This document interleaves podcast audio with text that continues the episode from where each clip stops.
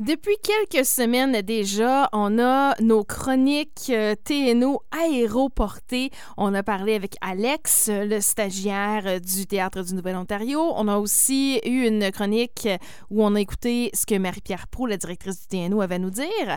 Et là, ben, euh, aujourd'hui, on continue tout ça. Et pour nous aider, on a avec nous en studio Priscilla Pilon, coordonnatrice des communications et du développement du Théâtre du Nouvel-Ontario. Bonjour Priscilla. Bonjour Véronique. Et aujourd'hui, avec qui on s'entretient? Aujourd'hui, on va écouter Manon Saint-Jules, c'est la metteuse en scène de notre pièce qui s'en vient, la pièce Aéroportée. C'est un texte qui été écrit par Matthew Aidy. Et mon Dieu. on, a, on a toute la misère avec ce nom-là. Des mots avec des H, là, c'est pas. puis en fait, c'est euh, Myriam Cusson qu'on connaît bien qui a fait la traduction et euh, l'adaptation. Puis c'est aussi elle qu'on va retrouver sur scène dans le rôle d'Amelia Earhart, euh, qui est une grande femme dans le monde de l'aviation. Donc aujourd'hui, c'est ça. On va écouter Manon Saint-Jules parce que France Huot, elle avait eu l'occasion de lui poser quelques questions, quelques questions intéressantes. On va voir beaucoup de parallèles avec la pandémie, entre la pandémie et la pièce. Oui.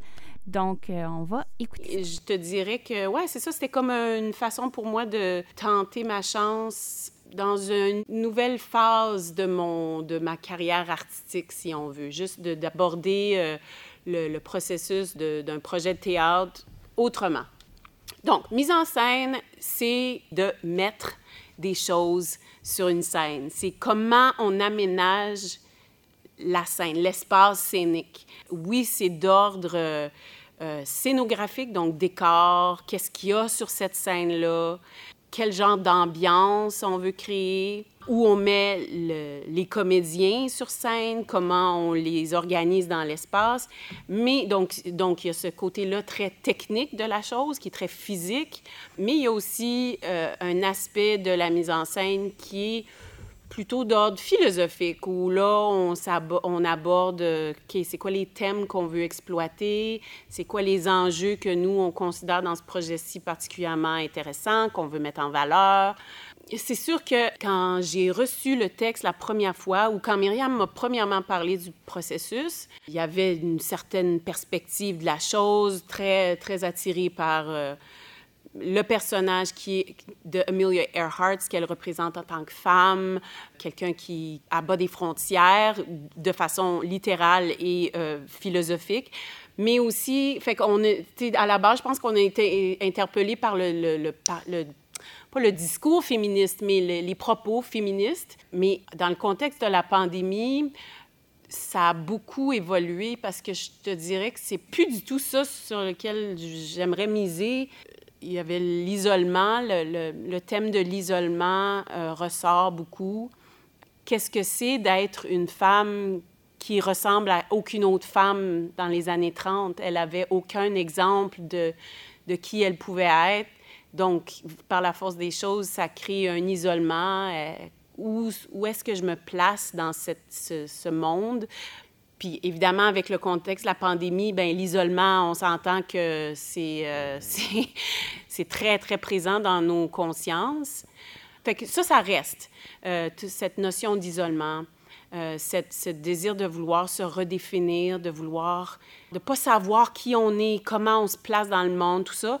Mais parallèlement à ça, puis je pense que c'est tout est lié, je pense que ce qui domine pour moi en ce moment, c'est d'être face à son échec, Amelia Earhart, elle n'a pas réussi son vol. Euh, elle est disparue. On ne sait pas ce qui est arrivé. Fait que c'est d'être confronté à cet échec-là, c'est une redéfinition de soi. Qu'est-ce qu'on fait maintenant? Pourquoi j'ai me suis embarquée dans cette histoire-là, dans tous ces efforts-là pour ultimement échouer, pour que ça marche pas.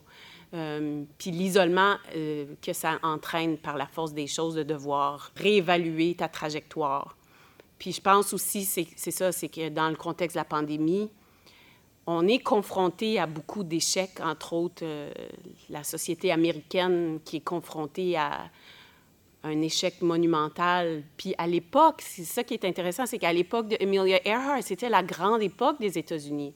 C'est le, le, pays où tu voulais vivre, c'est habiter. C'était, on était libre d'être qui on voulait, du moins dans la mythologie qui circulait par rapport à, mythes américains.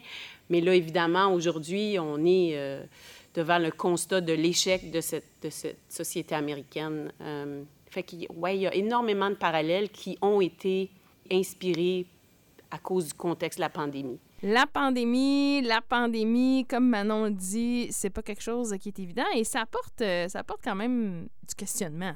Oui, peut-être à nous faire réfléchir sur le rôle de l'artiste, le Mhm. rôle de l'art. C'est assez. C'est quelque chose de complexe. Hey, sur l'île Manitoulin, il y a eu des conversations assez Hey. deep. je, peux, je peux imaginer. Je connais, ça- je connais pas euh, Manon, mais je connais Marie-Pierre.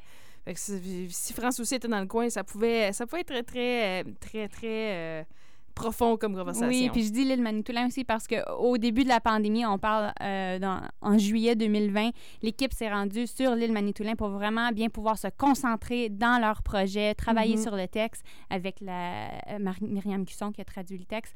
Donc, euh, c'est ça, c'est des thèmes qui ont été explorés, puis Manon va tenter de répondre à cette question-là.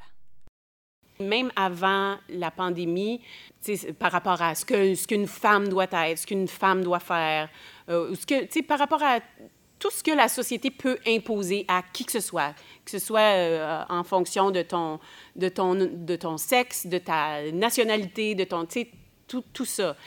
Mais évidemment, en tant qu'artiste, dans une société, dans un contexte où on est jugé euh, non essentiel, puis que, tu sais, on été les premiers affectés de façon majeure et on va être les derniers à reprendre, reprendre le, flambeau, si on veut, ou de, de, de- repartir, de redémarrer. On, on- oui, on sent, euh, on sent non essentiel euh, de façon majeure. Cela dit, en même temps, quand les gens sont isolés chez eux, qu'est-ce qu'ils consomment? Qu'est-ce qu'ils font? Ils consomment de l'art, ils écoutent plus de musique, ils écoutent plus de séries télé, plus de films. euh, fait que c'est ça, on est non essentiel concrètement d'un point de vue économique parce qu'il n'y a plus d'argent qui rentre dans nos poches. euh, il n'y a plus nos institutions, euh, les budgets sont, sont flambés. Mais concrètement, on, reste essentiel parce que les gens ont besoin d'art dans les périodes sombres. Puis on s'en rend compte de par leurs habitudes de consommation. Malheureusement, les habitudes de consommation ne, ne, ne sont pas en lien avec où, où circule l'argent. Euh, puis, veut, veut pas, on a tous des hypothèques à payer, puis de la nourriture à acheter, puis fait que ça prend de l'argent quand même.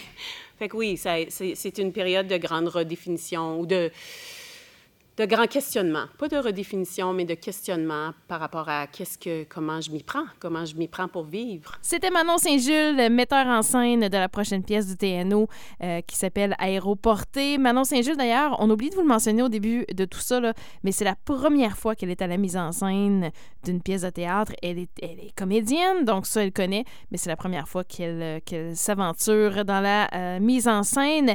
Et on vous rappelle que Aéroporté s'est présenté du côté de la salle Trisac au Collège Boréal du 7 au 9 avril prochain.